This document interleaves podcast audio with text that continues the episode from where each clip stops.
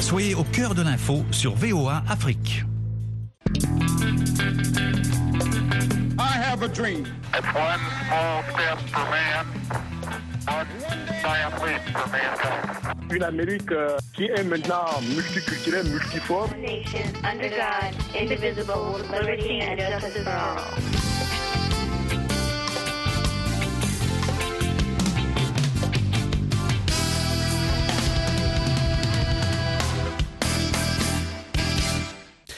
Mesdames, Messieurs, bonsoir. Ravi de vous retrouver dans le cadre de l'émission L'Amérique et vous, édition du vendredi 14 juillet 2023. Vous êtes sur VOA Afrique. Nous émettons depuis Washington DC, capitale fédérale des États-Unis. Ce soir, nous parlons des relations économiques et commerciales entre les États-Unis et l'Afrique. Le 15e sommet des affaires États-Unis-Afrique avait lieu cette semaine au Botswana, organisé par le Corporate Council for of Africa en partenariat avec la République du Botswana. Ce sommet a permis de discuter business et relancer Prosper Africa Deal Room, une initiative du gouvernement américain visant à accroître les investissements et les échanges commerciaux entre les USA et l'Afrique. Nous saisissons cette occasion pour revisiter les relations économiques et commerciales entre les États-Unis et l'Afrique. Et nous espérons avoir quatre invités. Idriss Linge, journaliste économique, rédacteur en chef de l'agence économique euh, Ecofin.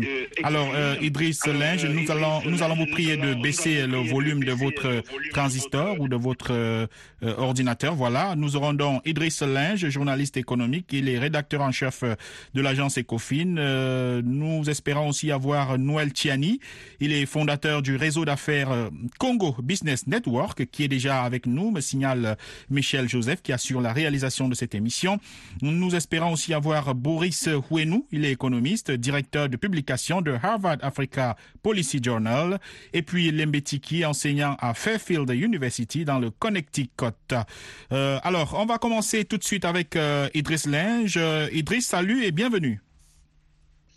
Bonjour Mohamedou et bienvenue aux éditeurs euh, des VOA. Oui, vous êtes euh, très au fait hein, des relations euh, États-Unis-Afrique. Vous avez d'ailleurs récemment séjourné ici aux États-Unis. Alors, est-ce que vous pouvez déjà d'emblée nous dresser un peu le bilan, hein, faire l'état des relations économiques et commerciales entre les États-Unis et l'Afrique?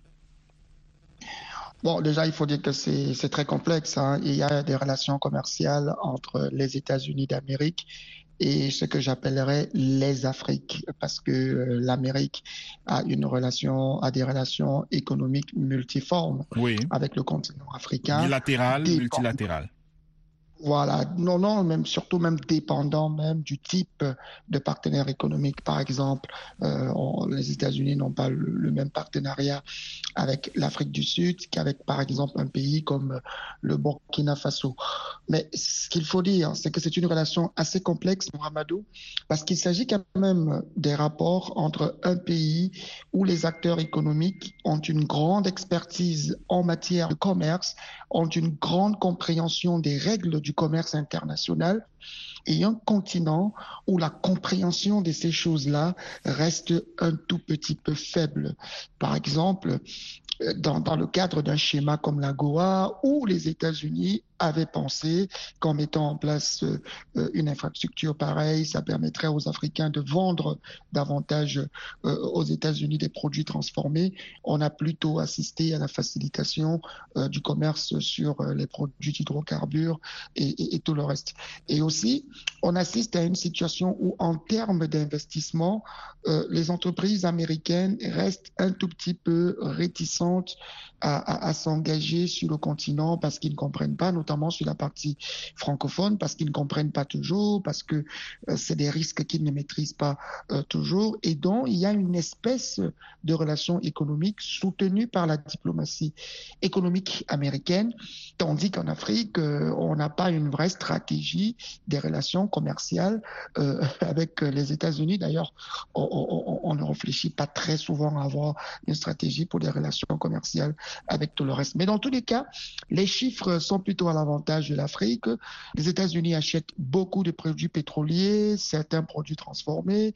Ils vendent très peu sur le marché africain, ce qui fait qu'au final, l'Afrique est gagnante des relations économiques avec les États-Unis en termes d'excédent commercial, mais en termes de gains d'opportunités, il existe encore des marges de progression. L'Amérique a encore beaucoup à offrir au continent africain, mais il faudrait pour ça que les Africains trouvent les clés pour parvenir à trouver, euh, à, à prendre les secrets de l'Amérique. Merci beaucoup, euh, Idriss Lange, pour votre premier commentaire. On va retrouver Noël Tiani. Il est fondateur du réseau d'affaires Congo Business Network. Salut, Noël.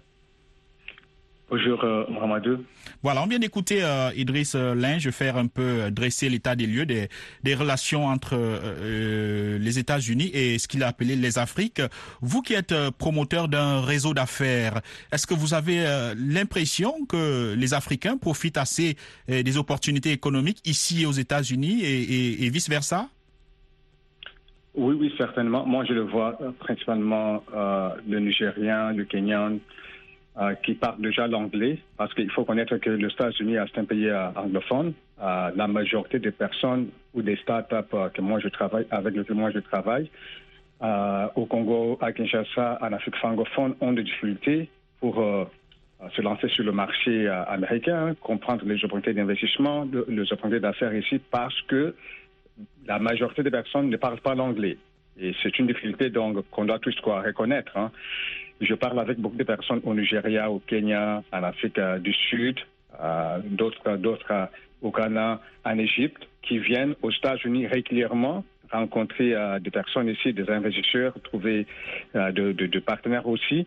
Et c'est plus facile pour eux parce qu'ils parlent déjà l'anglais. Donc, il faut qu'on puisse au moins faire un effort de surmonter cet obstacle-là, de parler l'anglais, même avec un niveau de base, et euh, euh, c'est ici, aux États-Unis, où il y a plusieurs fonds d'investissement, mais la majorité ne sont pas encore axés sur l'Afrique.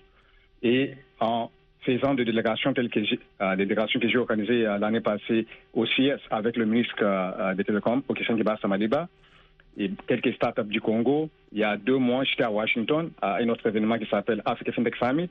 J'avais aussi accompagné la délégation du ministère des Télécoms et quelques startups aussi avec l'objectif de rencontrer des investisseurs, trouver des partenaires. Et d'ailleurs, on a eu une interview sur euh, Voice America aussi. Donc, c'est avec ce genre d'effort-là qu'on peut connecter l'Afrique francophone aux États-Unis et inspirer euh, ce qu'on appelle les jeunes entrepreneurs euh, ou les startups hein, à apprendre l'anglais et à rencontrer hein, des vrais investisseurs, des vraies entreprises et voir qu'est-ce qui est possible en matière d'affaires. Mais la majorité des activités, d'après ce que moi je vois, ce que je constate, hein, entre les États-Unis vers l'Afrique se concentre encore dans des pays où on parle l'anglais. Et je trouve que c'est euh, un peu quoi normal parce que, bon, vous êtes un Américain, la majorité des Américains d'ailleurs, comme vous le connaissez, parlent que l'anglais, parlent même pas euh, d'autres langues. Hein. Donc c'est plus facile pour eux d'aller dans des pays où l'anglais, euh, ils, peuvent, ils parler l'anglais en Afrique.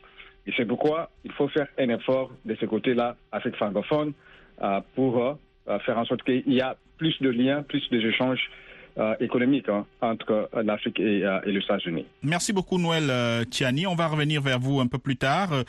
écoutons maintenant Boris Wenou. Il est économiste, directeur de publication de Harvard Africa Policy Journal. bienvenue, Monsieur Boris.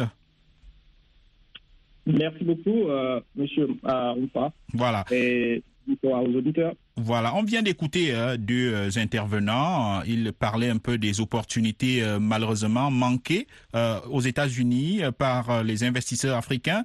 Est-ce que vous avez l'impression que le marché américain est assez ouvert pour ces investisseurs-là? Quels sont potentiellement les secteurs d'activité que pourraient exploiter les, les hommes d'affaires américains, africains ici aux États-Unis? Et est-ce que vous avez le sentiment que pour les États-Unis, l'Afrique est beaucoup plus utile pour l'extraction des matières premières, le pétrole et tout cela. Quel est votre constat?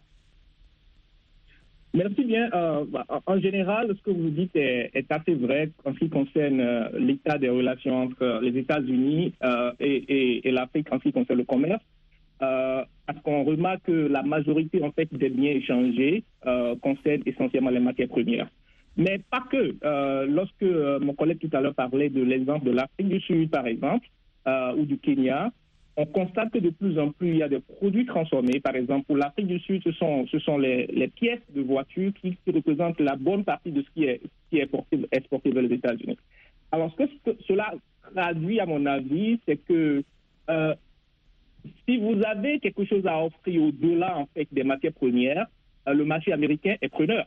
Donc la difficulté pour les États dont, dont nous avons parlé tout à l'heure, notamment les États francophones, en dehors de la barrière linguistique, la difficulté c'est à quel niveau se trouve déjà leur économie, ou alors comment, comment est-ce que les, rudiments qui sont en place permettent la transformation de ces, de ces, de ces produits-là pour qu'ils soient au standard, pour qu'ils soient dans des, dans des conditions qui se rapprochent en fait de ce que demande le marché américain. Je pense que c'est ça à, mon avis, un problème majeur en dehors de la langue, parce que je, je, je, je conviens avec tout le monde que euh, quand vous allez vers l'Asie, euh, l'anglais n'est pas parlé en Chine.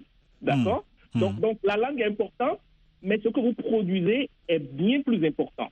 Donc, euh, le, le, discours que parlent, que parlent les hommes d'affaires, c'est ce que vous avez apporté.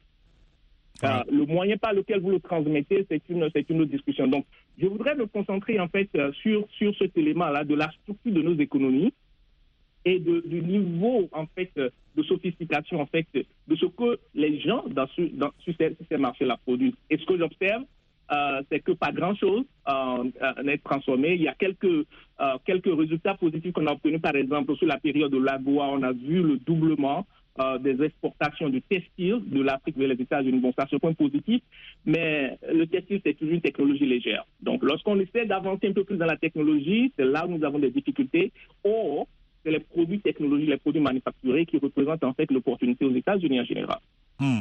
Voilà, euh, on va retrouver Lembe Tiki, il est enseignant à Fairfield University dans le Connecticut. Vous avez écouté euh, les précédents intervenants, ils ont évoqué les barrières euh, linguistiques par exemple. Euh, le précédent intervenant parlait de ce que l'Afrique a à offrir, mais vous qui êtes spécialiste des sciences politiques, je crois qu'il y a aussi d'autres obstacles, par exemple les problèmes liés à la démocratie, à la corruption, aux droits de l'homme. tout cela, ça contribue à freiner les affaires commerciales, économiques entre euh, le continent africain et, les États-Unis, euh, les Bétiki Oui, euh, cela est vrai, Mohamed. Merci beaucoup de nous passer la parole.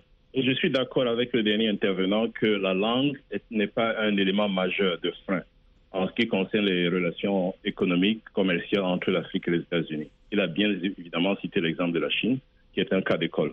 Mais euh, oui, les questions de démocratie, de corruption sont très importantes pour le public attentif américain, ça c'est certain.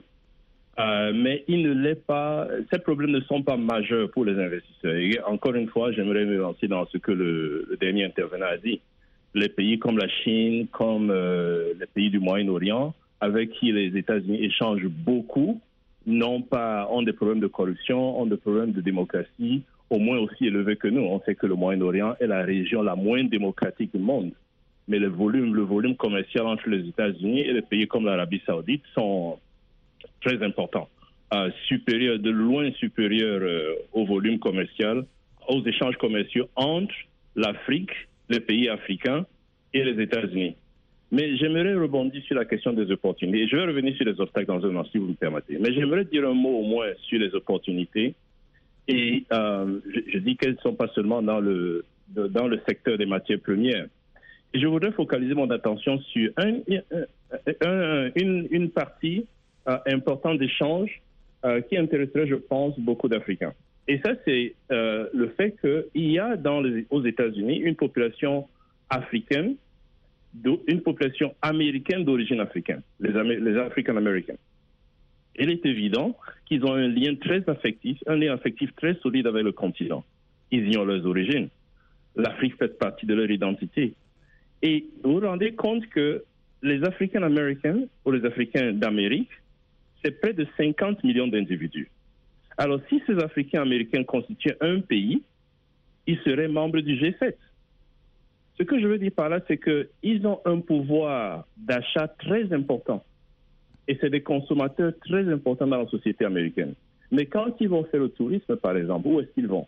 Ils vont à Paris, ils vont à Rome ou dans d'autres capitales européennes. Alors, si les pays africains développaient un circuit touristique qui correspond, qui répond spécifiquement à leurs besoins eh bien les retombées économiques seraient euh, pharaoniques.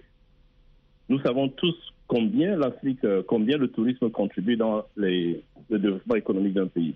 Alors pour les obstacles, pour parler des obstacles, l'Afrique, la division de l'Afrique en entités euh, lilliputiennes, si vous me permettez le mot, est une, et les barrières diplomatiques entre les barrières diplomatiques et douanières entre les, pays sont, sont, sont assez importantes. Et je pense que notre chance, la chance, les leaders africains se sont donné ces moyens-là, c'est de créer la ZLECAF. Et je pense que la création de cette zone de libre-échange continental changera complètement la donne. Ce sera un game changer, comme diraient les Américains, parce que là, on a un marché de 1,5 milliard de gens, de consommateurs. Ça serait très attractif pour les investisseurs américains. Ce serait vraiment la ruée vers l'Afrique, euh, comme des abeilles en direction du ruche de miel. Alors, un autre obstacle majeur, c'est la malédiction des, matières premières et la structure des économies des pays du continent. Je crois que euh, un, de mes prédécesseurs en a parlé. Hmm. L'Afrique est toujours enfermée dans des économies d'extraction. Plusieurs pays sont enfermés dans le confort des revenus générés par le pétrole et par d'autres matières premières stratégiques comme le platinum, le coltan et d'autres. Hmm. Et donc, par conséquent, rien fait pour diversifier leurs économies et attirer des investisseurs dans des secteurs à plus forte valeur ajoutée. Ajoutée, oui. Lembetiki, euh, on, va revenir vers vous. Hein, vous êtes quatre, donc on va on va retrouver Idriss euh, Linge. Alors Idriss Linge, on vient d'écouter un peu euh, le portrait euh, de, des échanges entre euh, les États-Unis et, et, l'Afrique et que vous avez commencé à, à adresser. maintenant, il y a une concurrence qui s'accentue sur le continent. Il y a les Chinois qui investissent de plus en plus. il y a les Turcs qui viennent, les Indiens. Dans ce contexte-là, est-ce que vous avez l'impression que Washington prend du retard? Quel est votre euh, point de vue sur euh, la concurrence, euh, les États-Unis, la place des États-Unis dans l'univers concurrentiel des économies africaines? Bon, déjà, je pense qu'il faut partir. Euh, euh, J'ai entendu beaucoup de gens euh, dire que les Africains ne sont pas prêts, mais il faut quand même dire que les États-Unis ne sont pas un partenaire commercial facile. C'est un partenaire commercial très exigeant. C'est un partenaire commercial qui peut être très très compliqué. C'est un partenaire commercial qui peut du jour au lendemain mettre des règles très corporatistes. Et on voit très bien comment est-ce que les États-Unis naviguent sur le commerce mondial.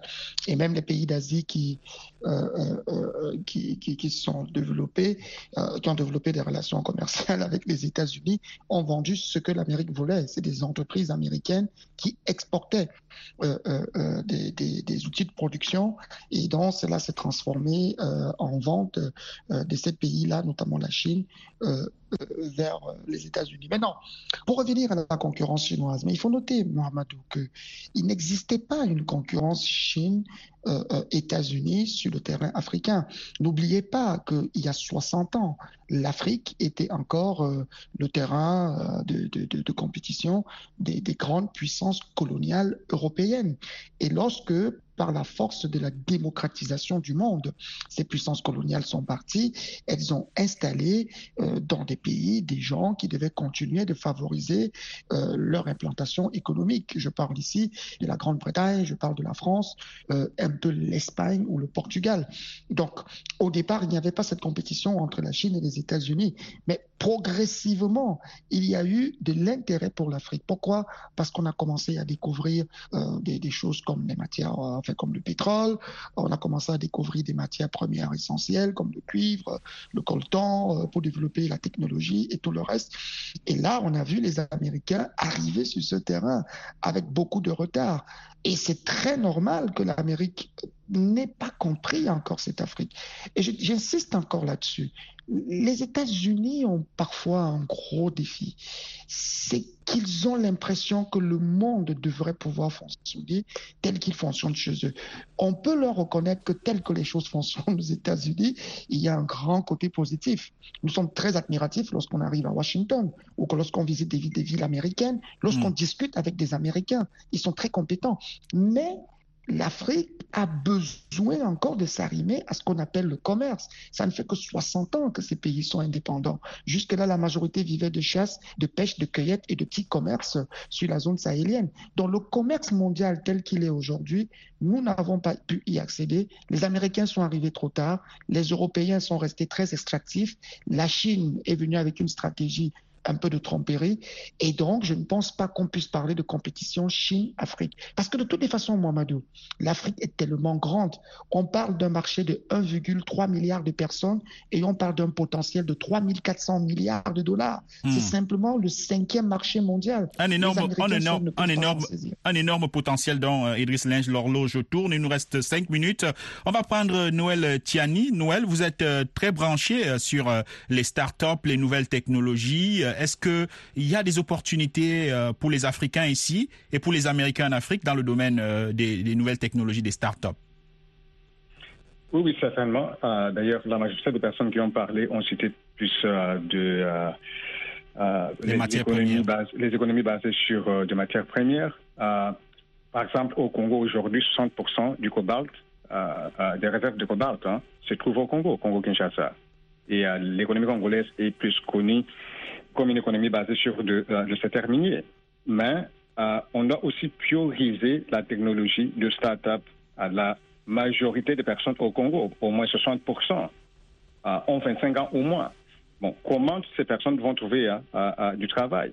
Donc, il faut faire en sorte que c'est plus facile hein, de créer une société, une entreprise, une start-up. C'est que le président Félix euh, a fait l'année passée en, il a signé une loi qui favorise donc euh, de start-up et euh, il faut que la majorité des pays africains puissent aussi suivre hein, euh, cette, cette dynamique-là.